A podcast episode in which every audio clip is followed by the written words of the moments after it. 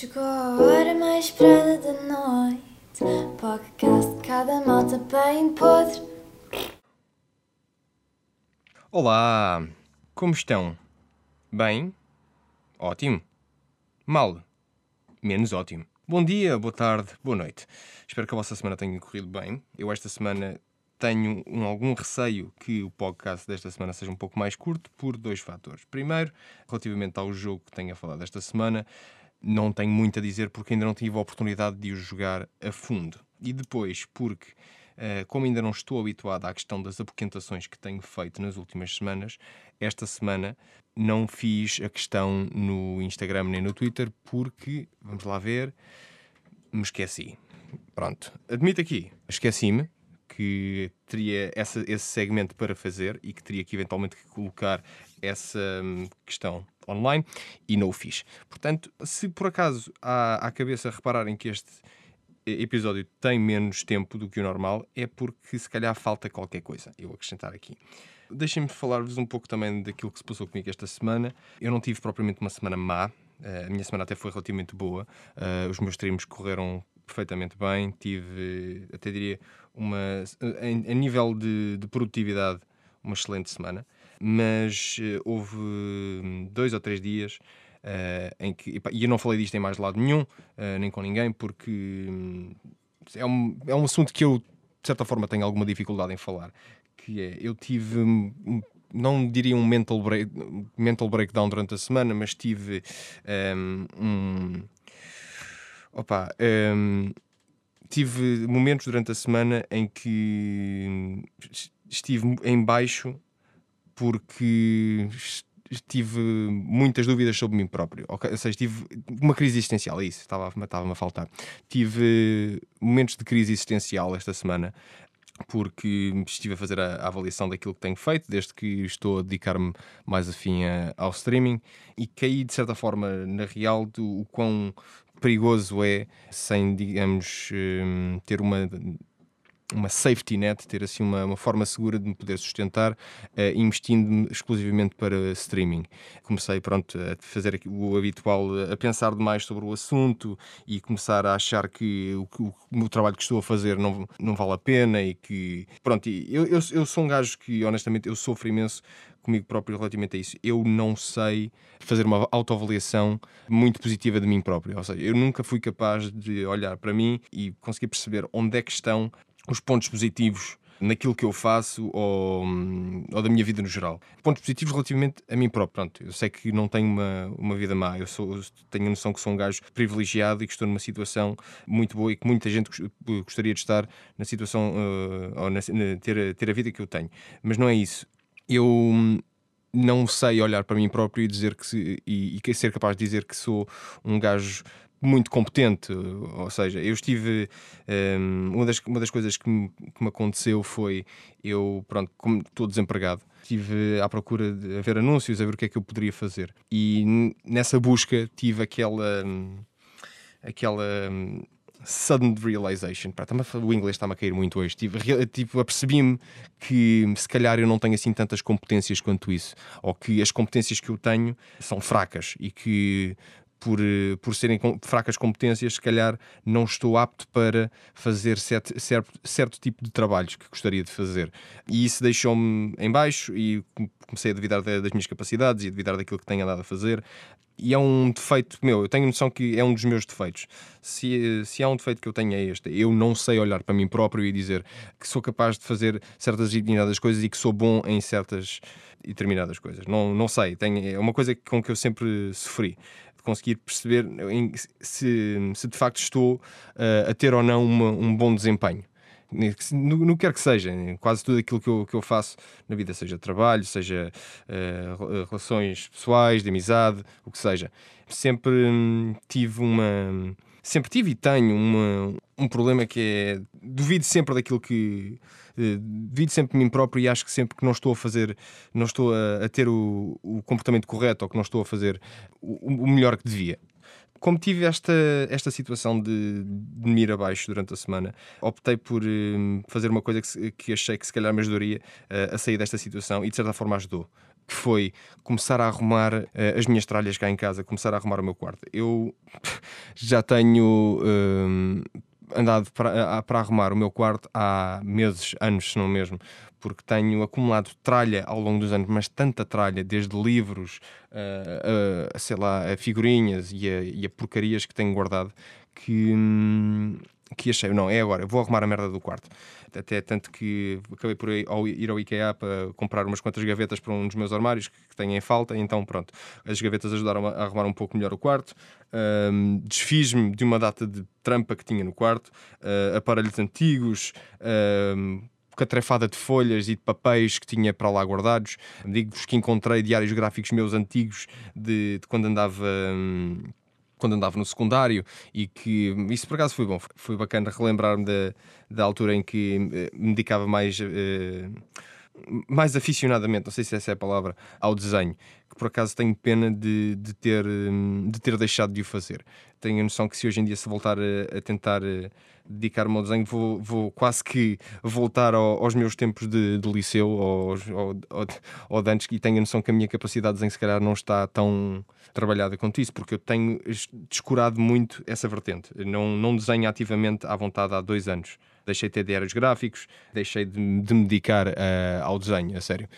As únicas coisas que de vez em quando ainda, ainda brinco é com, com as latas de spray, de vez em quando ainda, ainda tento fazer umas pinturas com, com tintas de spray, uh, só para se calhar. Uh, é mais numa de, de descomprimir, talvez, quase, uma, uma, quase como uma sessão terapêutica daquilo que se passa comigo na altura. Eu lembro-me quando andava no, na faculdade, comecei a, a, investigar e a tentar brincar um pouco com a questão de, das latas de spray. Na altura até tentei, se calhar, epá, se calhar eh, a minha ideia era, epá, se eu alguma vez enverdar pela questão de, do grafite ou da arte urbana, o que seja, se calhar vou arranjar aqui uma persona. Então o que eu fiz na altura, pensei, bom, eu vou criar uma persona que não é, digamos, uma pessoa, ou seja, eu, o que eu fiz foi criar um personagem, que era o Smeaker, Smeaker S-M-Y-K-R, KER, pronto, Smeaker. Isto porque a sigla SMIC vem de um, de um perfil de cor de impressão, é Cyan, Magenta, uh, Yellow, uh, Black. É um perfil de, de, cor de impressão, pronto, que são as, são as cores primárias e o preto. Uh, e Smeaker porque seria o robô do SMIC, portanto, Smeaker, não, não sei. Uh, não tenho grande confiança nesta ideia agora, honestamente, agora que estou, que estou a descrevê-la. É a primeira vez que, de facto, agora que penso nisso, que estou a descrever esta ideia do Smeaker. E então, originalmente, o que eu, o que eu fazia era hum, pintava umas telas, telas pequeninas, para aí de uns 15 por 20, com a, com a tag do Smeaker, e depois, basicamente, colava essas telas onde, onde achasse que as podia colar, em paredes na rua. Punha betume nas telas e depois colava as telas. De todas as que eu pus, eu eh, devo ter posto, se calhar, um, umas 5. Não foram muitas. 5 ou 6, talvez. 5 ou 6 descontando com um, conjunto de 4, que é o único que ainda, que ainda permanece. Um, um conjunto de 4, quatro telas todas juntas, uh, todas pintadas de, de cian, magenta, pronto, pela ordem, e cada uma com um tag, juntei-as todas como se quase fosse um, uh, um painel, as quatro telas juntas e colei-as numa parede que até hoje ainda lá está. Não vou dizer onde para também não ter problemas. Eh, mas se, foram, se por acaso forem ao meu Instagram e pesquisarem tipo, nas, nas, fotos mais antigas que eu tenho no meu Instagram, vão encontrar essa foto da, das telas com a tag do, do Smeaker. Já não sei porque é comecei a falar disto. Ah, sim, porque hum, é a única coisa que eu, hoje em dia se calhar ainda faço hum, algum brinco com isso, às vezes de tentar pintar ou tentar se calhar ter assim alguma vertente mais artística, porque deixei mesmo de desenhar e então já não, como já não tenho essa hum, essa cena, já não, já não desenho, de vez em quando brinco à, às, às latas de spray. Entretanto, quero apenas falar-vos de um jogo esta semana, promete, e eu eh, ainda não tive a oportunidade de o jogar a fim, eh, jogar eh, completamente ou dedicar-me um pouco mais ao jogo. Last of Us 2, Last of Us Parte 2. Um, eu ainda só joguei uma hora e meia do jogo uh, no stream que fiz na sexta-feira para a Vorten Game Ring e um, o jogo começa de uma forma incrivelmente pesada em termos de, storytelling. Fico já aqui com o aviso feito. Uh, spoilers para quem não quer ouvir spoilers sobre Last of Us 2 não, e Last of Us no geral, não, não ouça uh, os restantes minutos. O jogo do Last of Us 2 começa com um pequeno pedaço ao início, logo imediatamente ao fim do Last of Us 1 em que o personagem principal, o Joel e a Ellie, ou personagens principais, o Joel e a Ellie, chegam a uma povoação depois de terem passado pelas peripécias todas do jogo. E no final do, do, do, primeiro jogo. E no final do Last of Us 1, o Joel, de certa forma, mente à Ellie sobre o que é que aconteceu num hospital onde a Ellie tinha sido, digamos, vamos dizer-lhe internada, porque não seria sido internada, porque no fundo, uh, contextualizando para quem não sabe, Last of Us passa-se num mundo apocalíptico em que não há zombies, mas há infectados com um fungo que tecnicamente são zombies. Pronto.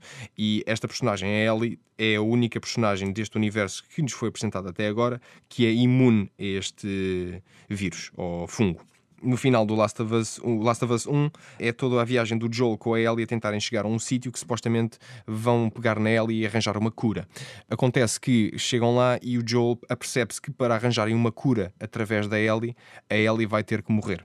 E o Joel não se quer comprometer com isso e então dá numa de. Pronto, já pelo jogo todo, o Joel é um como se quase fosse um serial killer, porque nós, como, como jogadores, matamos quase toda a gente que nos aparece à frente. Então, mas no, no final, o Joel acaba por devastar toda a gente naquele hospital para que a Ellie não morra. Isto, se calhar, dito assim, não tem tanto impacto, mas jogando o jogo, percebe que se calhar é uma decisão um pouco uh, egoísta e muito um, one-sided só para o Joel. Isto é uma coisa que o Joel não queria que acontecesse, uh, não se queria comprometer com isso. Pronto. E o Last of Us 2 começa de uma forma muito pesada, logo imediatamente ao Joel e a Ellie terem chegado a uma povoação onde passariam a habitar, pronto, onde estariam seguros, e começa com o Joel a falar com o irmão, que é um dos líderes dessa povoação, o Tommy, a contar-lhe o que é que aconteceu e a decisão dele de não ter deixado que eles tivessem usado a Ellie para arranjar uma cura. Pronto, e é um tom extremamente pesado, uh, mas muito bonito, tendo em conta a, nível de storytelling, tendo em conta o, o final do 1. Depois há um time skip de 4 anos em que começamos então a jogar com a Ellie. Neste, neste Last of Us 2 há uma, há uma outra personagem que é a Abby, que eu ainda só tive a oportunidade de jogar uns 10 minutos, que ainda não percebi bem quem é que é esta personagem, a não ser que está à procura de alguém e está perto da povoação onde o Joel e a Ellie estão.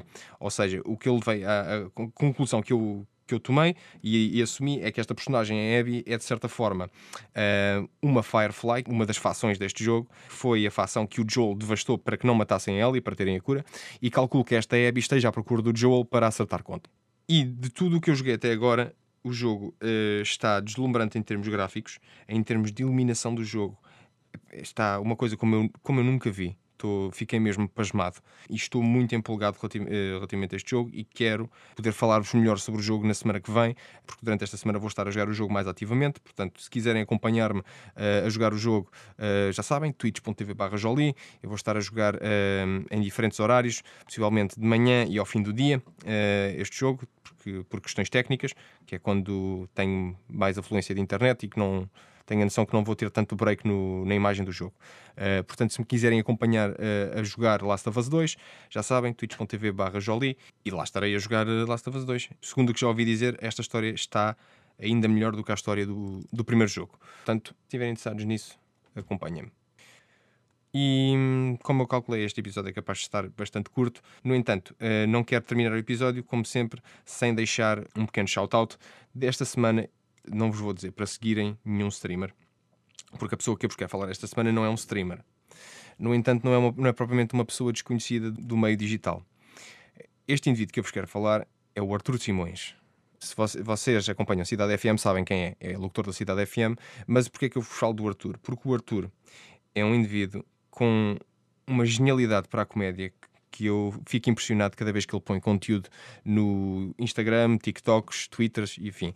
Eu falo-vos do Arthur porque é um indivíduo que é um criativo a sério. Quando tem uma ideia, concretiza e concretiza bem.